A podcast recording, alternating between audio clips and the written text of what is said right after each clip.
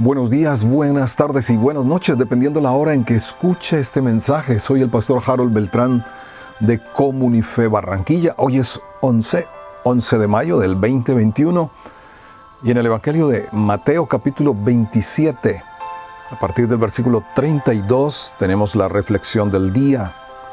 Dice, cuando salieron, hallaron a un hombre de Sirene que se llamaba Simón y a este obligaron a que llevase la cruz. Y cuando llegaron a un lugar llamado Gólgota, que significa lugar de la calavera, le dieron a beber vinagre mezclado con hiel, pero después de haberlo probado no quiso beberlo. Cuando le hubieron crucificado, repartieron entre sí sus vestidos, echando suerte, para que se cumpliese lo dicho por el profeta, partieron entre sí mis vestidos y sobre mi ropa echaron suertes. La crucifixión fue ideada en Persia, pero perfeccionada por los romanos y reservada para los peores criminales y para los esclavos. Ahora en el Salmo 22, siglos atrás, se describe tantas de las experiencias que Jesús vivió aquí en la cruz, esta parte del versículo 18 del Salmo 22, repartieron entre sí mis vestidos y sobre mis ropas echaron suertes. El despojo de las ropas a Jesús no le importó, ¿sabes por qué? Porque ya se había despojado de a sí mismo, de ser igual a Dios, como algo a que aferrarse. Ahora, cuando le dieron a beber y él vinagre mezclado, no lo bebió porque ya él había tomado la copa de la voluntad del Padre. Pero allí mismo, en el Salmo 22, el versículo 7 y el versículo 8, tiene los detalles al pie de la letra de lo que sucedía cuando la gente se burlaba de él.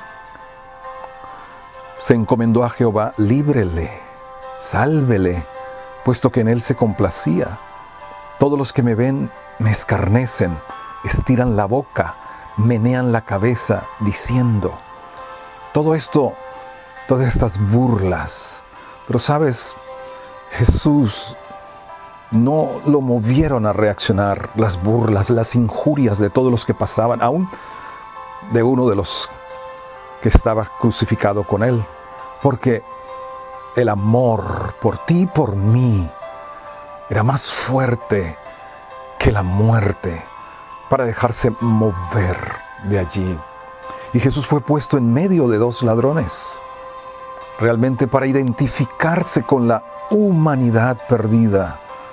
Realmente Él fue hecho uno de nosotros, para que todos nosotros pudiéramos ser hechos como Él, que era unigénito.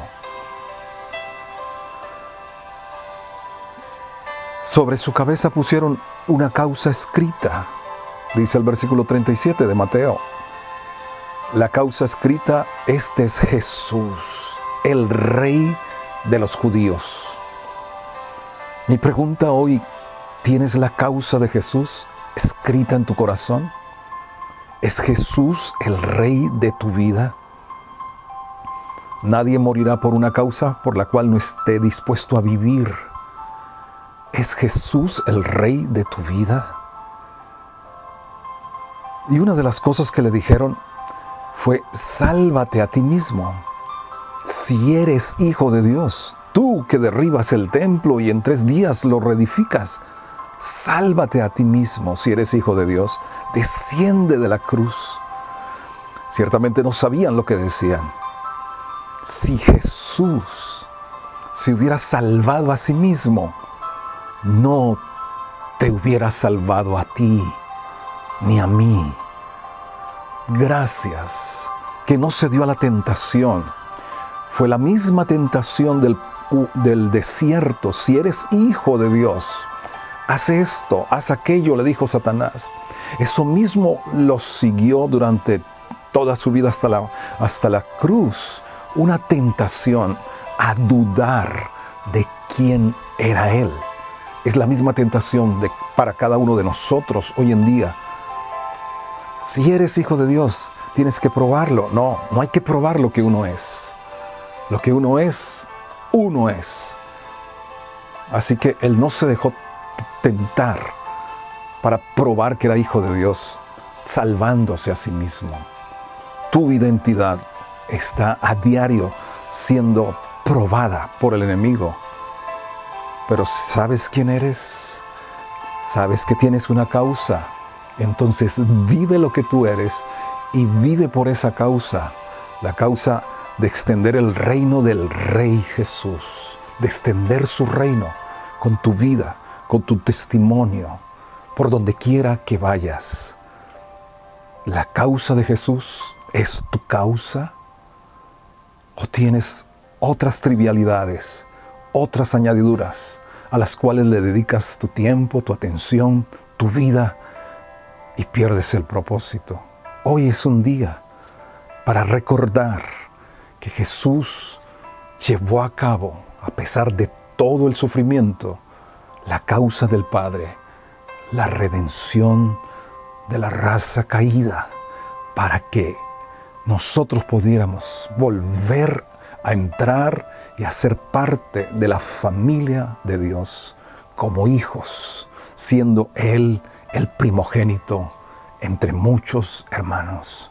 Comparte su causa con otros.